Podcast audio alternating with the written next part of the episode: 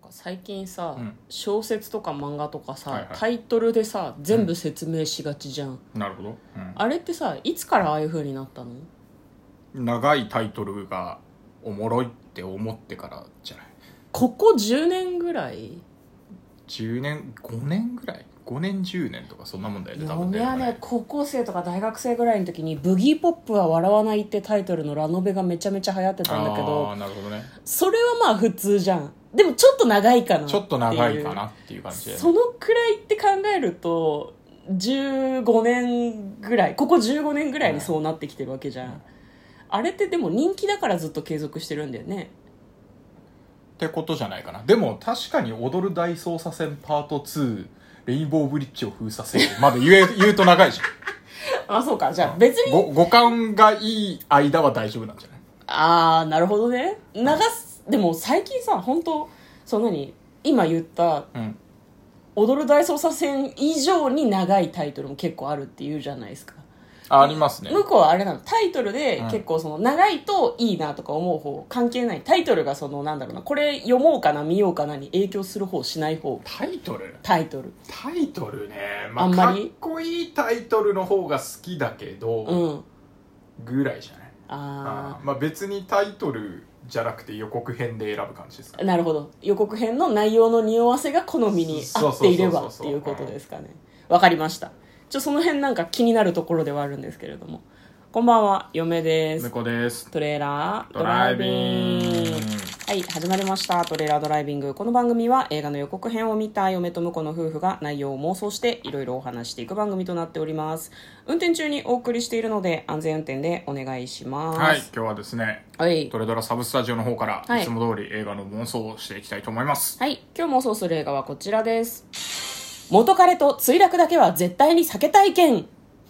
うん、2021年8月6日公開92分の映画です、先に言っときますが現代はホライゾンラインのはずですうん、日本語だと何なの水平線水平線あ嘘そうそうあの地平線地平線どっちがいいかだよね地平線なのかそれとも元彼と墜落だけは絶対に避けたい件なのか、まあでもうーんとそうね、うんあの地平線でさっきの踊る大捜査線的な感じだと、うん地平線でサブ隊でうん元彼と墜落だけは絶対に避けたい件って全部書くっていう手もあったはずでもま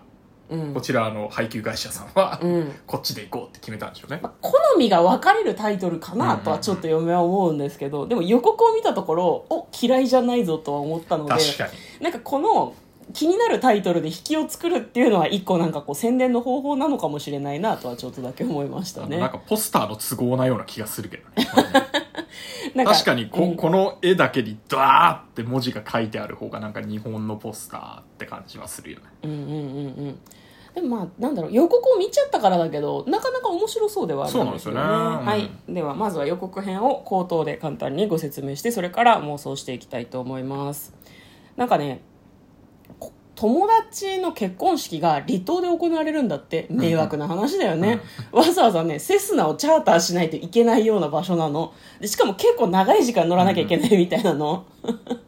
お金交通費とか払ってくれてんのかね友達っていうふうにちょっと思ったりはしたんですけどでなんかある女性がですねそのセスナに乗るためにこう空港にやってくるんですねそもそもこの場所も結構偏僻なところっぽいうん南国の島みたいなところに行ってさらにそこから離島に行かなきゃいけないっていう、うんで、まあ、セスナに乗っかるんだけどセスナに乗ってるのはその運転するため操縦士の人とあと元彼うんうわマジかよっていう顔してましたよね一緒に乗らなきゃいけないの前付き合ってたやつじゃんもう別れてだいぶ経つのにっていうでまあ順調に飛行は続いていくんですけれども突然ですねパイロットが心臓発作で急死するんですね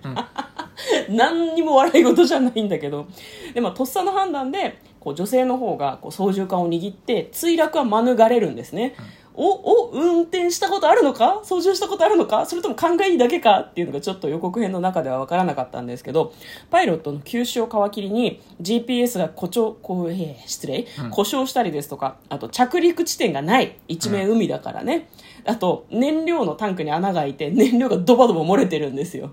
でもその飛行機の中に積んであったラム酒をこう見てこのラム酒は燃料に使えるかもしれないバカやめろってなんかちょっと思ったりはしたんだけど、まあ、それを燃料のタンクに入れるためにこう翼のところにタンクがついてんだよねそうねそこにこう翼を伝っていったりとかどうするんだろうなっていうようなシーンがかなりかなりたくさんございました、えー究極のフライトサバイバル元彼と墜落だけは絶対に避けたい件という映画のようですでは内容の方妄想していきましょうトレーラードライビング、はいういん、やこれ面白そうだよねこれ割なとんねかあの、うんどちらかっていうとシチュエーションコメディなんじゃないのって思っちゃう よねこれはねコメディじゃないと思うけいどやいやそうなんだよ、そうなんだけど、なんか舞台でやったら絶対面白いじゃん ああ、面白いと思う、うん面白いと思う。コメディ要素になるよね、きなるっとね。なる翼の上とかって、緊張感もきっとあると思うけど、うんそれ以上にコメディ要素があるよね。えー、何してんの何してんのっていうのが多分見てて、ハラハラして、えっ、と、他人の悲劇は喜劇だからね、面白いと思うんだあけとど。なんかね舞台上でこう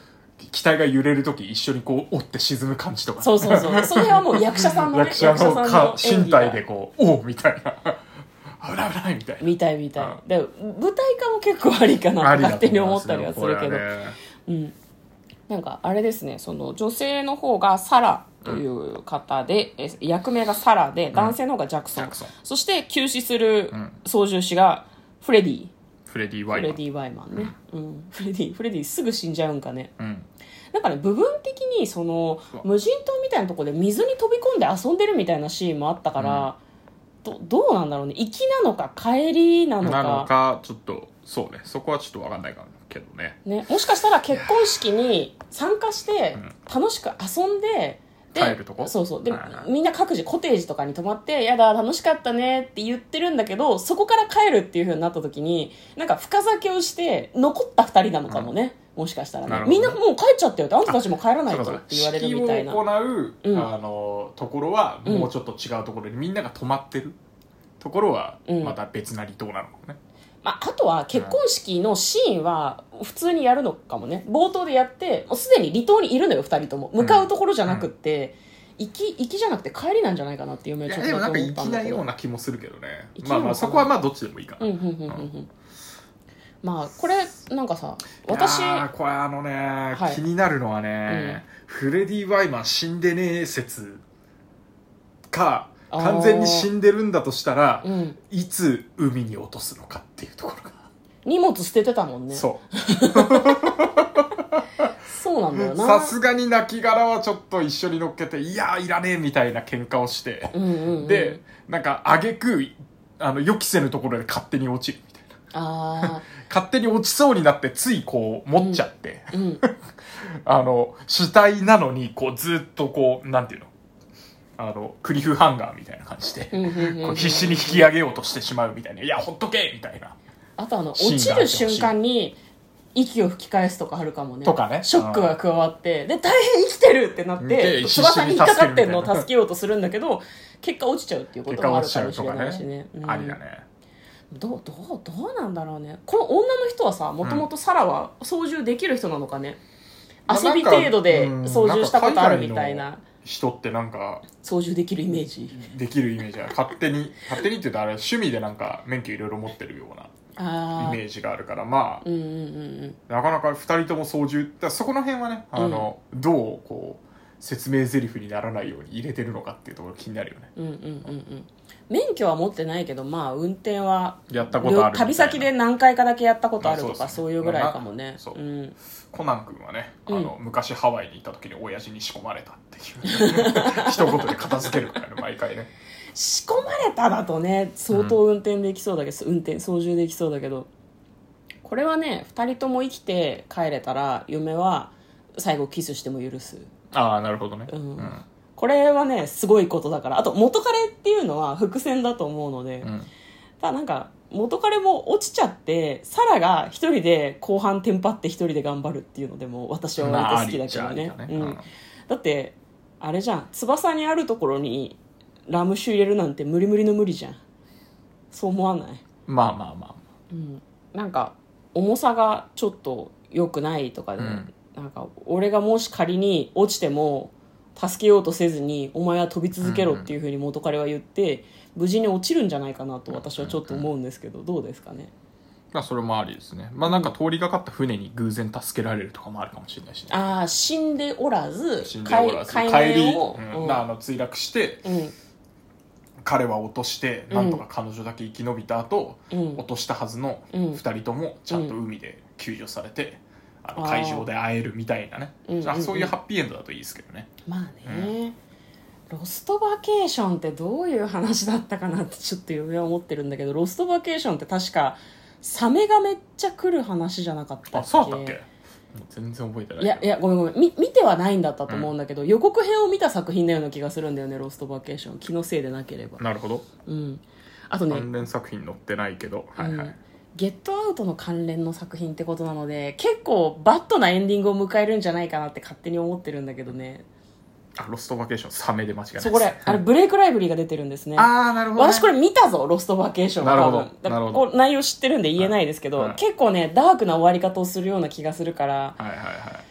結局女の子だけ助かるんじゃないかなとなるほどちょっとだけ思っております、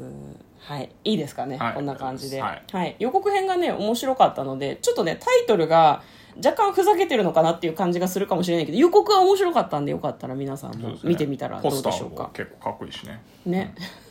ラノベラノベの表紙かなっていう感じはちょっとしますいいけど、感じだと思いますはいはい。ということでお送りいたしました。嫁と向こうのトレーラー、ドライビングまったねドライビングまったねー